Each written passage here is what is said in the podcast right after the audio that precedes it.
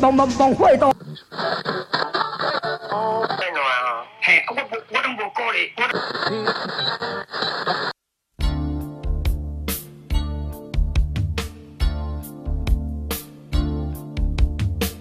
欢迎收听最新广播电台。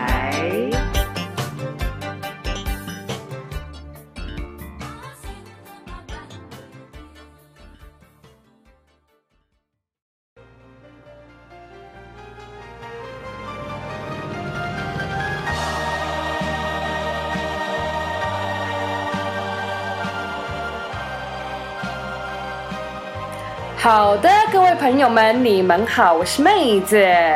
大家这一周过得怎么样啊？我是姐姐。我想很多朋友在这一周这个月份一定都会大破费，要么买东西，要么包现金，或者是一定要来个花跟蛋糕，是一定不可这个或缺的啊。我想这个时代应该很少人在送。这个一束什么康乃馨之类的，虽然我今天呢，就是大老远的从这个鹿港来到台北的路上，就有看到一位这个路人甲拿着一朵康乃馨。哦，我是觉得送一朵花不是很实际啦，因为对我来讲，可能放没多久它就会臭掉，或者是现在也流行永生花啊，是不是？哦，就是可以一直把它放着。好，OK，Anyway，主要呢，当然我们今天要讲的主题就跟我们接下来即将要到来的母亲节有关系了。对，哎，你知道吗？我们台湾是母亲节跟父亲节是分开的，可是呢，在亚洲很多地区，我知道是日本跟韩国，他们是直接过父母节。你有听过吗？我觉得这样子比较经济实惠，对，一次吃饭就够了。没错，在台湾你五月要花一份钱，那我们更惨，因为我们妈妈在六月的时候生日，还要再花一次。Oh my god！OK，七月让你休息一下。八月的部分，everybody 又是父亲节，所以一连串的一个不停歇，好吗？是的，荷包整个。压扁扁的一个姿态，所以呢，请各位朋友就是一定要到我们小额赞助的这个奉献箱里头，没有啦，开玩笑的。是，那当然啦，因为就是要准备要来到母亲节的关系，所以我们今天好好来聊一下我们的崔上宫。今天的主题叫做我们的妈妈是外籍新娘，而且我们的崔上宫不只是外籍新娘，我们根本可以说她是外籍新娘的。始祖，真的，当然啦，我必须要讲，现在呢，已经比较不。不使用外籍新娘这个名字，因为呢，呃，后来呢就会发现，好像使用外籍新娘有一点点没有那么的礼貌，所以呢，后来呢，现在其实大部分都称之为新住民啦，或者是外籍配偶，对的，没错。而且我觉得现在啊，这个社会其实是一个非常多元的社会，所以你可以发现呢，哇，真的，哎，我们四周围可能邻居也好啦，或者是像以前。我们家小孩的同学，哎，有来自云南。或者是来自对岸，哈，对对对，各各个地方的都有，没有错。那当时的一个社会背景之下呢，哎，我后来仔细想一想，你知道吗？我为了要做这一集啊，我稍微有做一下功课。虽然呢，我们是以这个哈冷消为对不对，跟讲干话，但是我们还是要负一点这个啊，我们说教育责任，对不对？有一些资讯我们还是要查一下啊，不能随便乱乱讲的哈。没错，我那时候就发现啊，其实。哎，真的是不简单。哎，我觉得我们两个坐在这边也是一个非常伟大的一件事。哎，因为当时的社会背景，哇塞，不要说嫁过来了，可能连这个接触这个哈外国人，或者是呢要出国，都是一件非常艰难的事情。更何况我们家崔上公竟然竟然嫁到台湾来。好，为什么要这样讲？其实哈，当时啊。根本就是所谓的戒严时期，哇塞，要讲历史了，没错，哇，我我这个历史这一段哈，我是非得要查资料不可，因为我个人在念书的时候，历史这一科是直接跳过，就是重修的部分，重修倒是还好，哎，讲到重修，我们以前高中的时候，我们高中老师非常呃特别。我们的高中历史老师说，哎，你们这个音乐班跟美术班啊，只要是历史当掉的没关系，你们学期末呢，美术班就画一幅画给我。那音乐班看要来我这边拉一拉、弹一弹、唱一唱啊，就可以过了。就是抵押品的一个状态，对，拿东以物换物，以画图以及演奏乐器来换取成绩。是的，不过说到这个戒严时期啊，不只是语言上面有非常大的限制，而且呃，我我据说那时候还有这个宵禁，对。到十点，家家户户就是给我关灯、灭灯。这一点我倒是，因为毕竟那时候还小啦，所以这个倒是有点模糊。但是很靠北的是，每次要讲到这个，就要透露了我的年龄，非常的要命。好，那所以我们那时候就查一下，就说哇，哎，那时候是从一九四九年到一九八七年才解严。没错。那我个人呢是在。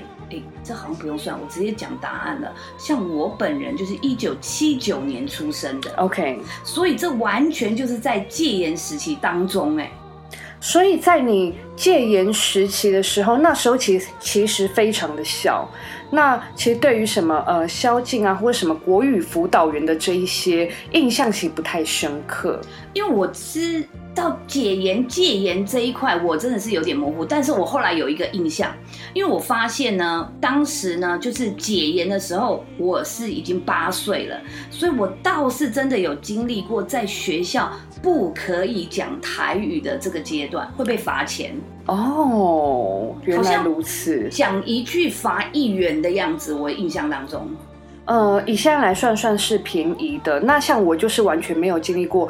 戒严，我对于戒严的认知就是历史课，对，就古时候的事情，对，做古的一个历史，对，因为我是在戒严后的一年，民国七十七年时候诞生的，所以哇，这个真的是很特别，所以我们就在讲啊，所以很多人就很好奇啊，为什么？那我们的父母亲到底怎么是戒？两个人怎么相识、怎么相恋的哈？这个就要讲到我们的尚雷诺啊。刚刚有讲到他的这个职业，对不对？对我老爸呢，他叫做尚雷诺，因为顾名思义，他长得像尚雷诺。因为爸爸那时候的工作是跑船的船员，商务船。对，那他很容易到呃世界各国地方，澳洲、印尼、韩国，anyway，日本呀，对他们都会在那些。去各个国家去，呃，去在在那些物资也好，或者是去货柜，货柜，对不对？那就在韩国的釜山，对，因为釜山港的时候认识崔尚宫因为崔尚宫的故乡就是在釜山港，是，而且釜山港其实就像台湾的高雄啦，属于就是韩国数一数二的大港，主要的国际港。那最主要就是因为釜山的港口不会结冰。你知道这一点吗？Oh my god！我我竟然不知道。是，你看我们还是有知识性的一个啊节目，对不对哈？是 啊，所以呢，那时候呢啊，我记得那时候我有听到崔尚公讲，更厉害、更屌的是，你知道崔尚公当时他是什么样的身份吗？嗯，学生吗？对，那时候他是大学生。哇，听到你看。在这个古时候的年代，女性可以念到大学很不容易啊，没有错。因为我们的外公呢，他这个是铁工厂的这个老板，所以呢，算是在企业上面做的这个这个数一数二的。对，而且我那时候听崔尚公讲说，全韩国当时可能只有三台电视。一台呢，据说是在总统家，然后一台呢是在一个比较高的官员家，第三台就在他们家，就在我妈的娘家。对，而且那时候听他讲说呢，那个电视啊都搬到中庭，然后所有这个村庄里的人都会一起来看电视，然后这个时候呢，外公他说还会去啊准备面包，然后呢出来发给大家吃。OK，其实，在大学生的年龄。换算到现在这个时代，要认识外国朋友，或者是说进一步谈恋爱，完全不是件难事儿。对，现在的话就是网络无国界啊，所以你看，现在其实哎，我们身边有个哎两三个国家的朋友都不是奇怪的一件事。对，像是我们，像是我个人呢、我去楼下洗头，我就可以认识外国人了，因为楼下的是越南姐姐，她洗头手艺非常的倍儿棒，而且台湾呢，在各个大专院校里面，现在交换学生非常的多。是的，所以那时候的一个状态呢，其实呢还有一个点，就是因为除了我们的崔尚宫那个时候是呃大学生之外，并且他那时候正在美军部队里面当 DJ 打工。当然，那个时候的 DJ 不是像我们现在夜店或是那些呃网络上面看到，就是要刷碟子的那一种。对对，那时候的 D DJ 就是纯粹就是哦，现在来介绍这个谁谁谁唱的歌，我们就来为他放一段，然后对音乐就进去。对对那个时候 DJ 是非常的这个简单朴实。不过也因为这样啦，就是说，除了这些条件之外，另外一个条件就是语言的问题。像现在啊，这个翻译软体啊，或甚至你拿着手机，你就可以出国了。你只要怎样把中文输入，然后播放当地的语言，就可以跟对方做沟通了。那个时候除了无线电以外，一般人应该是没有，应该连大哥大都没有的时代。我简单来说，我完全没有，而且电话那时候据说也并不是家家户户都有，可能一个村庄一个电话，然后用电报的方式。那我那时候据说也因为这样子的背景啊，所以崔尚宫那时候是会讲英文的，是不是很拉风？非常的拉风，但是以我现在认识尚雷诺三十四年的光阴里面，我听他讲英文，我对于当时怎么谈恋爱这件事情，非常的匪夷所思。不过我觉得那就是真爱吧。OK，真爱已经穿越了所有的语言，是的，已经穿越语所有语言的障碍，而且上雷诺那时候也因为他是要跑船，都要跑国际线的关系，他也必须要有一点这个英文的基础，所以那时候他们两个据说就是用这样子的英文呢，哎，就谈起恋爱了。然后后来。我爸就把我妈给追到，然后我妈就嫁来台湾。听说这个嫁来台湾呢，有也有一个非常猎奇的故事。对 现在我们那时候听崔尚公讲，就觉得天哪，那当时你怎么能够那么强？为什么啊？当然了，时空背景的关系，我们刚才讲超级封闭的嘛，根本就不知道台湾是长什么样子。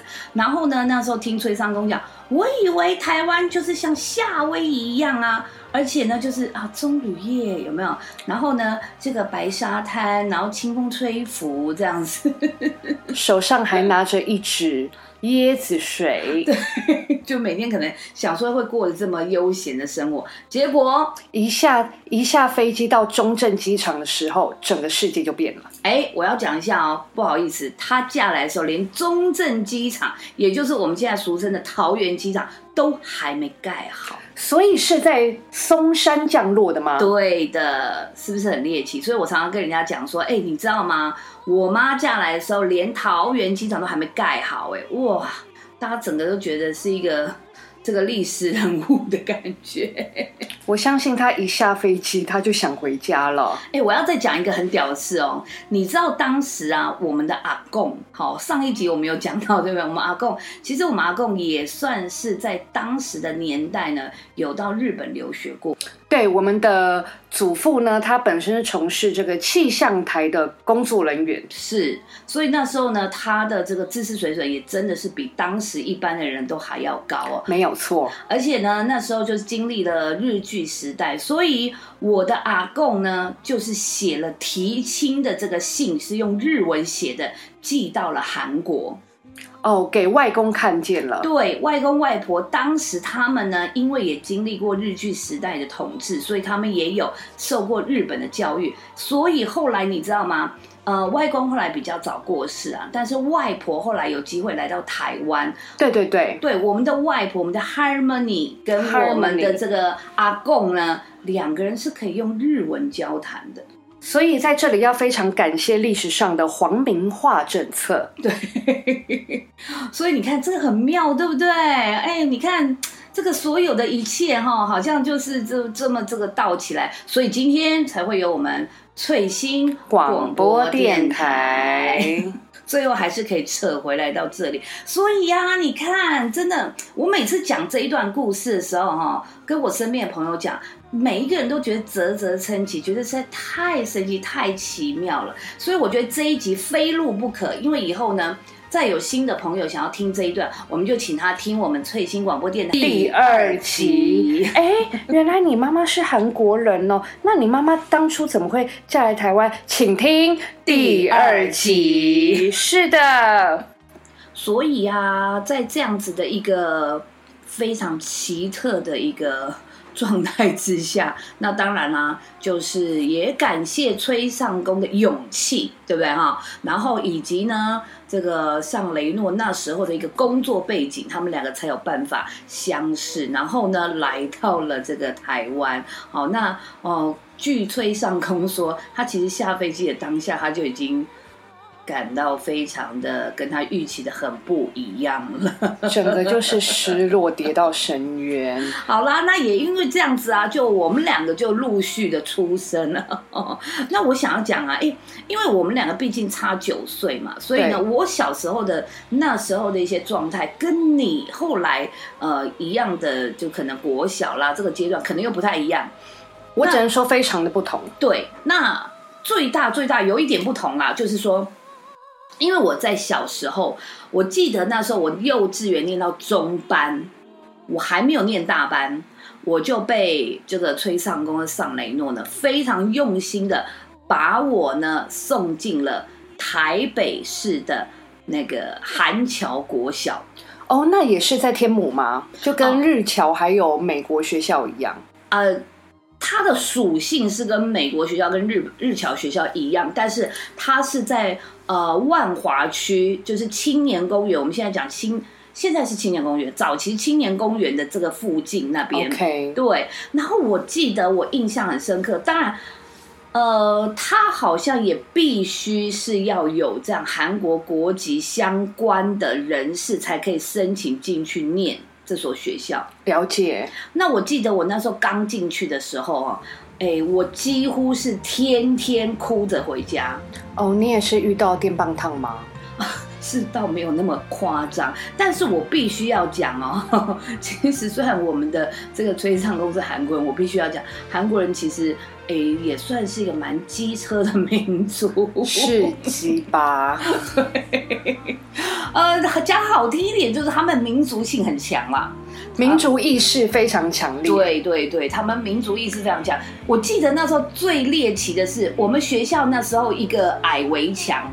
然后围墙的旁边有一个溜滑梯，所以我们溜滑梯不是都要爬上去再溜下来吗？没错，爬到最顶的那边，事实上往外看就可以看到外墙，就是外面的一个走道啊，跟那个人行道啦。然后我记得那时候呢，哎，我们韩侨学生哦的小朋友，因为国小嘛，一到六年小朋友，哎，真的他们会在站在那个溜滑梯的顶端那里，如果有。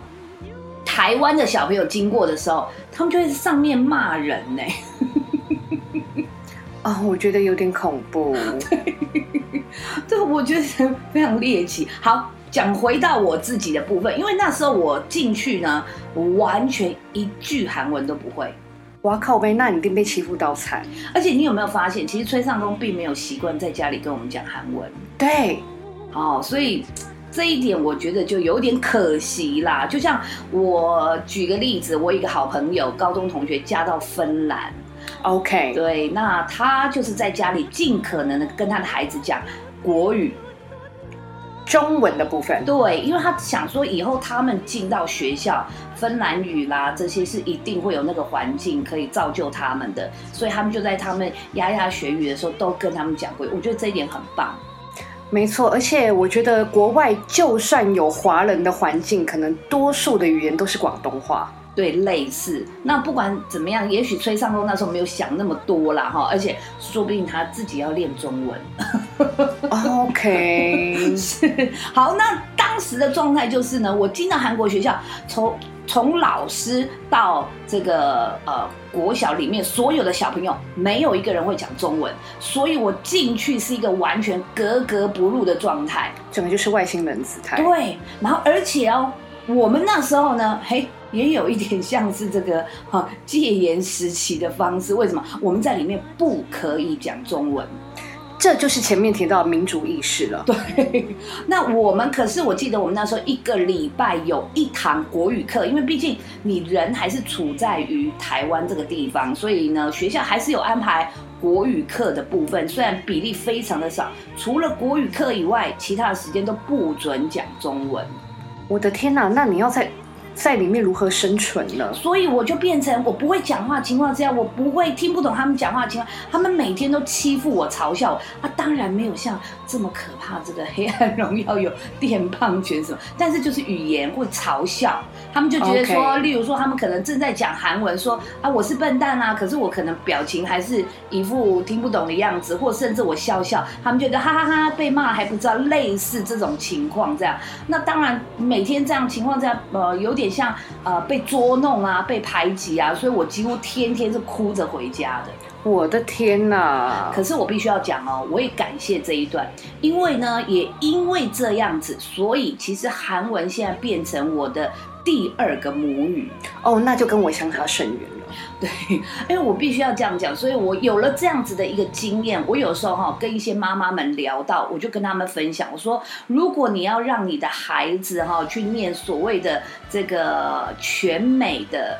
这个幼稚园有没有？我们现在有一些幼稚园是啊，老师全程说英文，没错，但是我告诉他说，如果是老师全程说英文，那我必须要讲，你不能期待你的孩子进去念了这所幼稚园就会讲英文。为什么？因为这个全美幼稚园只有老师全美，事实上小朋友之间都还是讲国语的。没有错。那我当时的情况下是连小朋友所有人都是讲韩文。天呐！所以我印象当中，你知道吗？我学韩文，我是没有在看文法的，我是真的是跟大家这样聊天。我印象很深刻。我举一个例子，那时候呢，呃，譬如说，当然就是久了久之，你就一定会一点一点一点，为了生存嘛，然后你会一点一点把一些音一些单字啊，慢慢慢慢拼凑这样子，然后可能会先从比较听得懂，慢慢学会讲。然后有一次呢，我记得那时候礼拜一。我要跟我的好朋友形容我昨天爸爸妈妈带我去看电影，可是电影这一个韩文的单子我不会讲，于是是我就跟我的朋友说，我昨天就用韩文讲嘛哈，我告诉他们，我昨天去看一个很大的电视，就是在外面啊，很多人一起看。然后这个时候，我的同学就回应我说：“你说的是电影吗？”哎，这个时候我就把这个电影的单字学起来，给记下来了。对，变成是用这个方式。然后我后来一直到我国中的时候，那时候遇到一个从韩国来台湾，在辅仁大学念这个语文学校、中文语文学校一个韩国的姐姐。是对，那时候因为她去教会，然后我们就认识，那妈妈就把她当做是同乡的这个妹妹，所以常常叫她来我们家吃饭。然后那时候姐姐就跟我讲说：“哎，我教你韩文，你教我中文。”语言交换学习。对对，类似这样。那后来姐姐因为她是学就是呃语文学校，所以她是用文法的，所以那时候她就跟我说啊。所以韩国像韩文的话呢，哈，都是把这个名词放前面，哦，然后呢动词放后面。然后我仔细想想看，我从来没有在记这个。后来我仔细哎，当我知道韩文跟中文架构不一样的时候，我才知道，哎，对耶，韩文的这个中文的文法是不太一样的。比方说回家，那名词在前面话，其实念起来是家回。对，就基北卡扎，基北是家里卡扎，所以韩国人就是哎家回去这样子，可是我们是回家，好，例如这样，所以我就觉得说，这个经历也真的是让我觉得很特别。那我现在呢，英呃不是英文，我的韩文程度应该是说，呃，逛街杀价是没问题的。问路、问洗手间，是是是，我要拉屎之类的，哦，有没有卫生纸，这些是 OK fine 的。但是如果要讲到比较深度交心的话，哎，可能就还要再练一下啦，这样。是像以我的程度来讲，我只有呃你好、谢谢、我爱你，对，这以一点及比较可惜。以及一些脏话的部分。我觉得最近大家看完《黑暗荣耀》之后，应该学对学会了很多韩文的这对个西巴塞基脏话西巴 之类的。对，而且你就会在街上直接听到有人就直接讲电话说骂这句就，是对对对对对，所以我觉得就是很特别的一点。不过讲到这个韩剧啊，我要讲一个很特别、很好笑的。其实当时哦，我记得在我小时候，我你记得那时候，我不知道你还有没有印象，还在录影带的时代。有我记得，对，录影带的时代就是早期有录影带店，对，租录影带地对。方那后来变得光碟的话呢，就是有所谓的百事达哈。对，百事达好像都已经关掉了嘛，对不对？是 那那时候录影带店，你知道吗？在我小时候，哎，录影带店是租得到韩剧的耶。，Oh my god，那应该都是古装剧吧？哦，不一定哦，那种婆婆妈妈什么婆媳呀、什么的这一种哈，什么美丽的诱惑这一种是有的哦。老早就诞生了，对，至于是什么戏我忘，但是这种就是现代剧哈，这是种婆媳关系啦，穿外时装的啦对对对都有。但是相当猎奇的一点是，你知道吗？那时候呢。我记得崔尚宫哇，满心欢喜看到有韩剧耶，很高兴，就要把它租回来看。因为想说也可以解解他的这个好思乡之愁嘛，哈。是结，果呢，放下去按下 play，傻眼，该不会是 A 片？没那么夸张。就是你是说，呃，录影带的封面是韩剧，但里面是 A 片。果，就是一个个工作人员放错的一个姿态嘛，是。这太惨了。不过不是啦，那主要是 play 下去，竟然全部配音是台语，，Oh my god，就明明我的天呐，韩国人可能都你知道坐在地上，然后你写吃的公沙小，对，吃泡菜就是说啊不，这不是我讲的啦，你哪样呢之类的。Oh my dear！所以那时候崔尚公整个傻眼，非常的，就是因为毕竟我们家 对，毕竟崔尚公本来是本身是外国人之外，我们的上雷诺是勤俭的哈嘎尼也。有这个一一点点血统是泰雅族。Oh my god，真的吗真的。我们的听据说是这个上雷阿诺的嬷的妈妈，外婆。对，Oh my god！所以我们其实也有不知道几分之几的泰雅族血统。应该这样算起来是八分之一，但总体而言就是一个 remix 的一个状态。哦，哇哦！哎，那我们下次可以有个，难怪我们身边很多原住民朋友，是的，可能就有这么一点点的这个缘分哈。下次我们可以针对这个来做主题。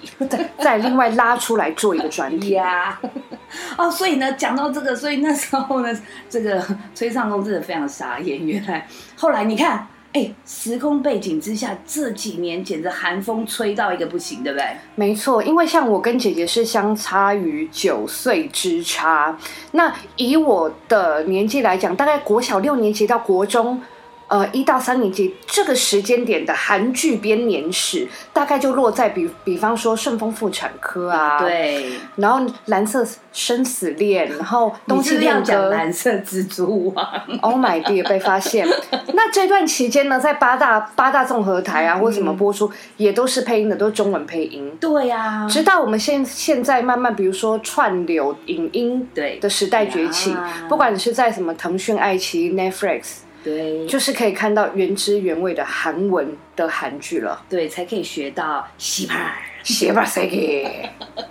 之类的。所以我总而言之，我觉得现代人真的很幸福啦，对不对？没错，嗯，所以我觉得那时候我比较幸运一点，因为后来那时候呃我在小时候有这样经历，然后念了一年的韩侨国小，我没有继续念的原因是因为我并没有要未来要去到韩国，然后呢，当练习生，对对，并没有。然后那时候台湾又没有国中的韩侨学校，所以呢，如果继续念下去，以后要回到这个台湾的国中，可能会衔接不上去。所以呢，我自己身上也有一个很猎奇、很特别的一个点，在于我刚刚讲了嘛，我幼稚园中班。就是等于说，直接被拉去念了韩侨学校的第一年，呃，一年级。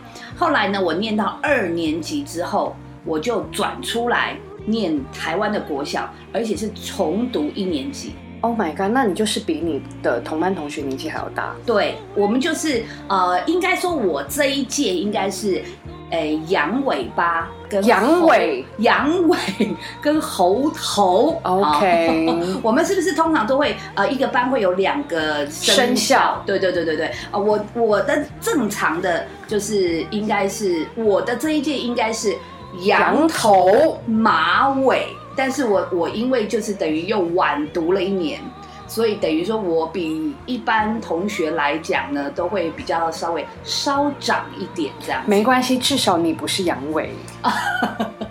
我是羊头，所以你看我们神兽的部分，又直接又拉回来，太妙了，是。所以我记得，呃，后来你的部分，因为你上了国小，我们毕竟差九岁，你上了国小，其实我那时候好像是呃住校，对不对？对你已经在住校的。对，我在高中住校阶段，所以你那时候你自己在小时候，人家看到就是或听到你是一个混血儿，通常大家什么反应？我觉得我反应跟你比较呃不太一样，因为姐姐她是属于就是哎，跟人家都会说，嗯、我妈妈是韩国人，但其实 even 到现在我都不太会去说的原因，是因为小的时候其实被强调于这这件事情，那个时候会觉得，哎，你跟其他同学是非常不一样的，哦，所以就会变成说，哎，有一些奇奇怪怪的言论，嗯或是奇奇怪怪的眼神，哦，这是一种无形的电棒烫的电棒烫。哦，所以应该是讲说，你那个年代已经慢慢慢慢，对于就是国外啦一些意识会比较越来越广阔。好，就像我小时候，我再举一个例子，很猎奇。那时候我记得我国小的阶段，然后呢，因为我们家楼下有一个干妈店，是你也知道，干妈店老板娘通常都是这个八卦收集站的站长，对，然后呢，我记得那时候好像我有一年我们回韩国，可能就是大概一个礼拜回来，然后回来之后，那老板就说：“哦，你出国哦，啊，你去韩国啊？啊，我跟你问哦，韩国人敢是穿咱同款的衫？Oh my god！所以他认为韩国人要喝水都是在井里打水，因为他因为当时并没有像现在网络科技或者是各方面的资讯这么多元、这么广阔，所以他甚至认为韩国人可能还是呃穿古代的衣服，就是你讲哦那个需要水，然后然后没有然后没有计程车，要坐的是轿子。这可能有点夸张。总而言之，我那时候觉得你怎么会有这种疑问，你知就？非常的 ridiculous 的部分，但是其实也不能，呃，怪这个老板娘无知啊，因为那个时代并没有网络，并没有那么多资讯，你也不知道外面的形状。对，而且那时候我记得应该呃比较流行的是日剧，哦，东京爱情故事啊那一类的。江口洋介，对，所以那时候反而可能当时的台湾人对日本会觉得哇，日本是一个呃很现代啦哈，然后呢是一个很时尚啊，各方面就对日本的文化、日本当时的一个状态是比较了解的。也比较吸引。对，然后我不知道你有没有听过，我记得我身边那时候小时候真的很多人就说啊，你妈妈是泰国人吗？啊，不是，是韩国。我那时候不懂为什么泰国跟韩国有什么连结。可能中间都有一个国，哦，就是只有一个字加一个国是吗？是我那时候匪夷所思，我觉得说泰国跟韩国到底有什么连接？可真的很多人说，我说哦，我记错了，是韩国不是泰国。Oh my god！我记得我最印象深刻的是，因为我的我的混血儿这个身份带给我比较多数是呃负面的，嗯哼，那所以变成说，嗯，很多人在问他们，其实有一些友善的问问题，就是呃，你那你会说韩文吗？我就说我不会，哦，讲到这一点，我跟你讲，我完全不会，我只会说脏话，就是骂人，然后 然后呃，你好，谢谢，我爱你这样子，对。哎、我讲这个哈，还有一点，我觉得哈，这个可能之后呢，我们有讲到换名字的这个好改名字的这个主题。你知道，其实我的就是我们上集有讲到我们的这个以前的名字哈，因为阿贡就是说蒙字辈嘛，对不对？对对对再来呢，我是翠，所以这个蒙翠这个名字其实去韩国是很尴尬的。怎么说呢？因为那时候呢，呃，小时候嘛，然后后来呢，就是尚雷诺跟崔尚宫就把我带去韩国，然后阿姨哈，我我妈妈的兄弟姐妹架构是前面有三个舅舅，然后再来阿姨，妈妈是老五，好最小的，所以其实跟阿姨非常情景，阿姨非常非常疼我们，可是阿姨就跟我妈妈讲说，就跟崔尚宫讲说，奇怪，那么漂亮的一个孩子，你怎么让他取了一个这样子的名字呢？发生什么事了？这个因为呢，在韩文当中啊，这个嗯，有一点它的这个音有点像蒙翠蒙翠。那韩文有一句话叫做蒙冲 이， 猛冲也就是指的是呆呆呆笨 笨的意思。，Oh my，靠背，很烦呢、哎，所以那时候我阿姨跟我舅舅都百思不解，说：“ 哎呦，你一个孩子怎么叫一个什么傻蛋啊？这种类似这种 这种傻帽这种对对对东西，这怎么会这样呢？哈，那我就我当然那时候崔尚会很尴尬，说：“哎呀，这是他爷爷取的，其实这个在这个台湾这个哈名字，这是很很好听的名字不就还好？我们现在都换名字了。啊，可以这样说，或者是也还好，我们后来没有往韩国发展。对，大家都没有去当练习生。是的，所以这一点真的是很猎奇。所以啊，在这样子的一些特殊的情况之下，刚刚有讲到说，妹子你小时候可能稍微比较保守一点，不太愿意让人家知道。那我那时候的时空背景是因为，哦、就像刚才讲的，还是很多人对于外国人以及外国的事物很好奇的情况之下，那时候呢，嗯。对于我来讲，可能没有那么多的困扰。不过除了这一点，我一直深信哦，诶，我也因为一直认为我自己的人生绝对跟人家很不一样，因为你看，我们一出生就跟人家有很大的不同。除此之外，其实我们的崔尚宫，我觉得也是，呃，同一个年代来讲呢，也是非常奇特的女性，前卫，对，非常前卫。因为她在我们大概是她四十几岁时候，她干了一件多数台湾妈妈不会干的事儿，就是穿鼻洞，洞。是的，就是打鼻环。对，超级厉害了吧？而且那时候其实，呃，我记得，因为从小其实村上都带我们到教会里面的，所以我记得那时候呢，他戴鼻环，好像例如说有一位我们尊敬的长老，我们的翁 OK 翁长老。OK，他就说：“哎，你那个是那个。对对对，没有他有一点点想要开玩笑，哦，你这是类似长痘痘吗？还是什么这样子？我们翁长老也是非常非常的幽默的哈，是，所以那时候我记得我高中毕业那时候呢，我也去穿了鼻环。痛吗？哎，我觉得还好，为什么你知道吗？因为我都跟人家讲说，你知道我为什么有勇气穿皮环？因为其实那时候其实，嗯，一般来讲啦，不是那么 heavy 的一些人来说呢，是我们这些平民老百姓，其实身边比较难去遇到呃刺青啦、穿很多环的人，所以那时候我去穿了皮环，很多人说会痛吗？我说。其实我就是看我妈穿了鼻环，我妈跟我说不会痛，有一点点像是吃瓦萨比呛到的感觉，于是我才去穿的。就是有有样学样，对，母母鸡带小鸡，对。不过那时候我觉得，嗯，崔尚宫真的是给我们很多很开放的一些想法。还有一些教材。对，而且我觉得他其实是被家庭主妇所耽误的一个造型师。没错，因为我们常听到说，你看这件衣服好不好看？那我们可能就会说很好看，然后他接下来就会说，你猜多少钱？对他最大的这个兴趣跟娱乐就是他会去菜市场，然后呢买一些单品，没错自己来做搭配。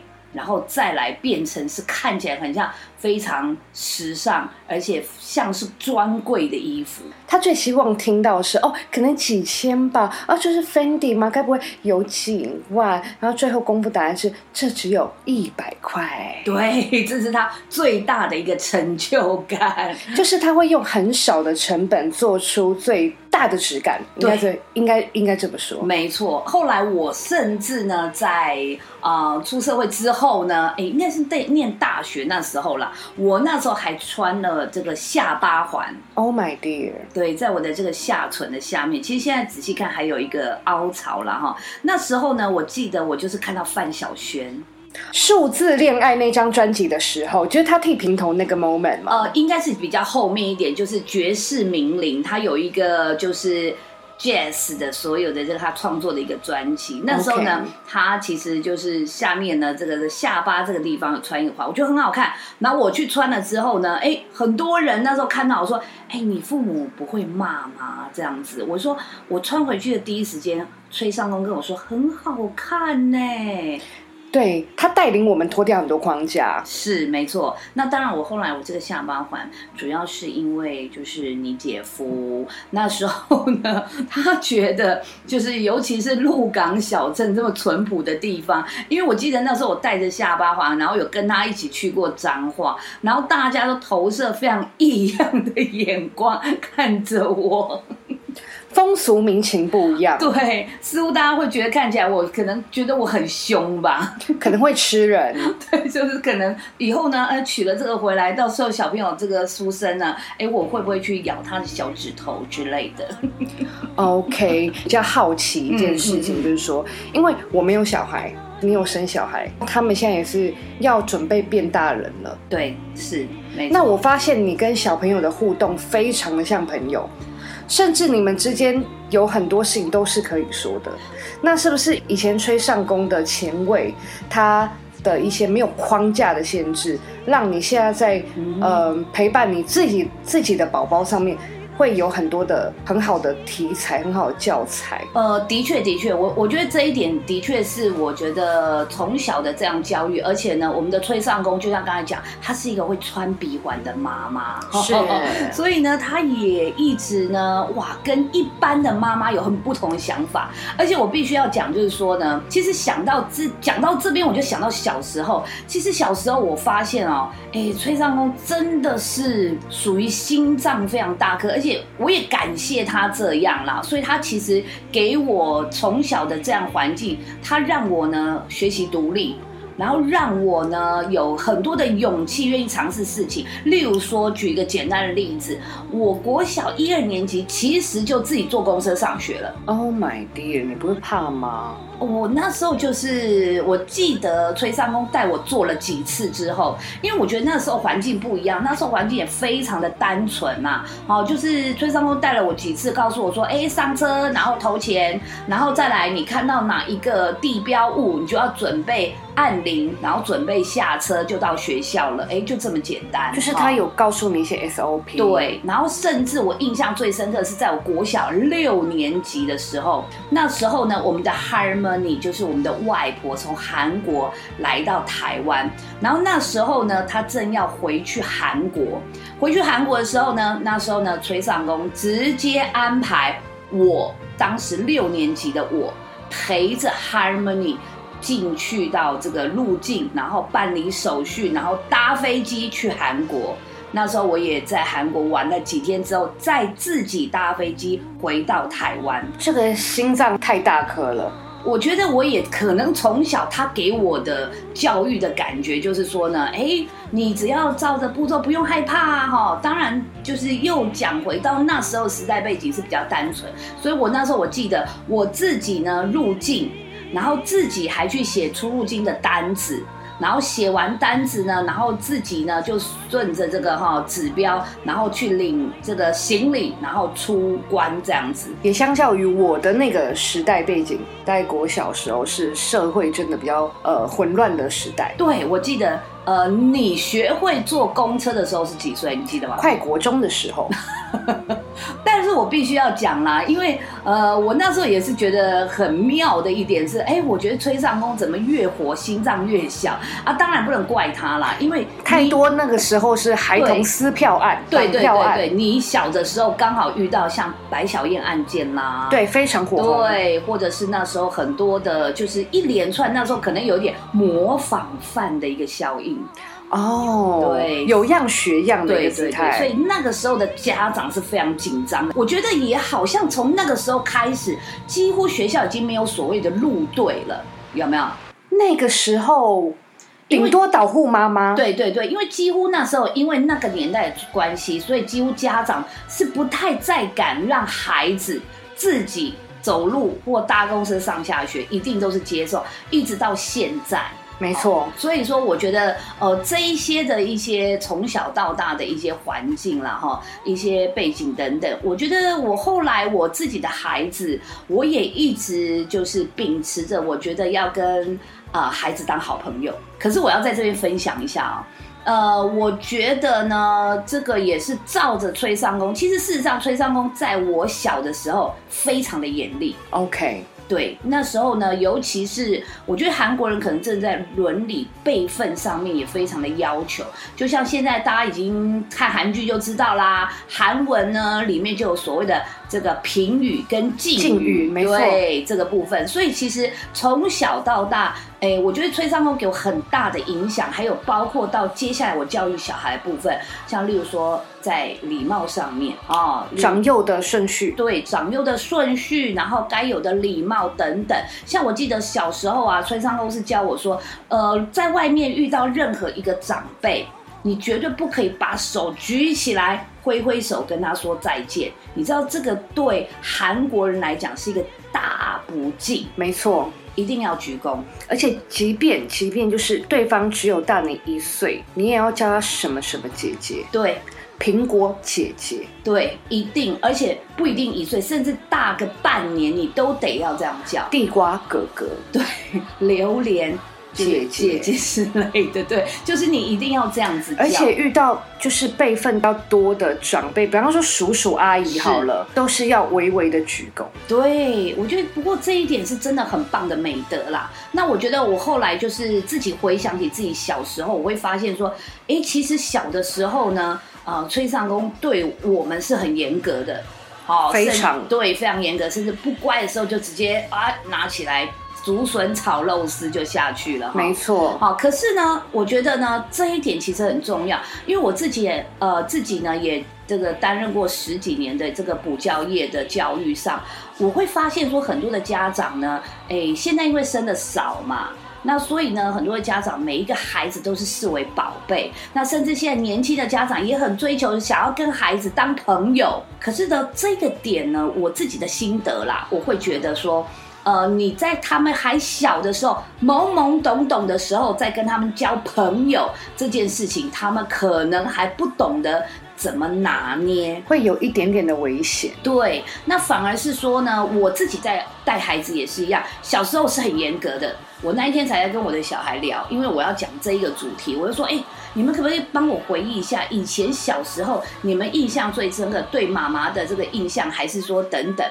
然后呢，我两个小孩异口同声说，哦，我们以前最怕听到妈妈的铃铛声，铃铛声，你随身携带铃铛是吧？那时候我有带脚链，哦，就会有那个对，我的敲击的声对响我，。我铃我的脚链，我上面有一个小铃铛。那为什么会怕呢？因为呢，哎，我的这个当我要准备，例如说上楼或接近他们房间，他们就会听到我的铃铛声。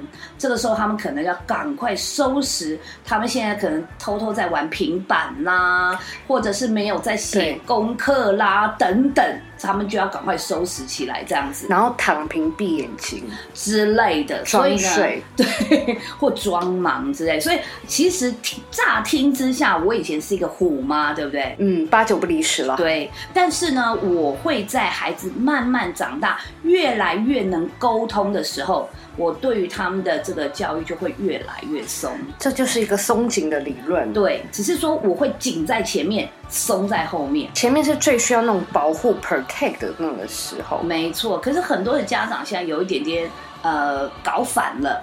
他会觉得说小朋友牙牙学语好可爱哦，然后有点像大人，然后就是哎一些细节他并没有去很注重，觉得那个是小朋友还不懂事。然后呢，等到这个孩子慢慢长大，他已经习惯这种可能跟你讲话有点没大没小的模式的时候，这个时候已经很难矫正了。没错，所以这是我觉得我现在跟孩子们，甚至哎我孩子们的同学们，好都很喜欢来跟我聊天，好，因为呢我就可以呃很这个一样跟他们讲干话。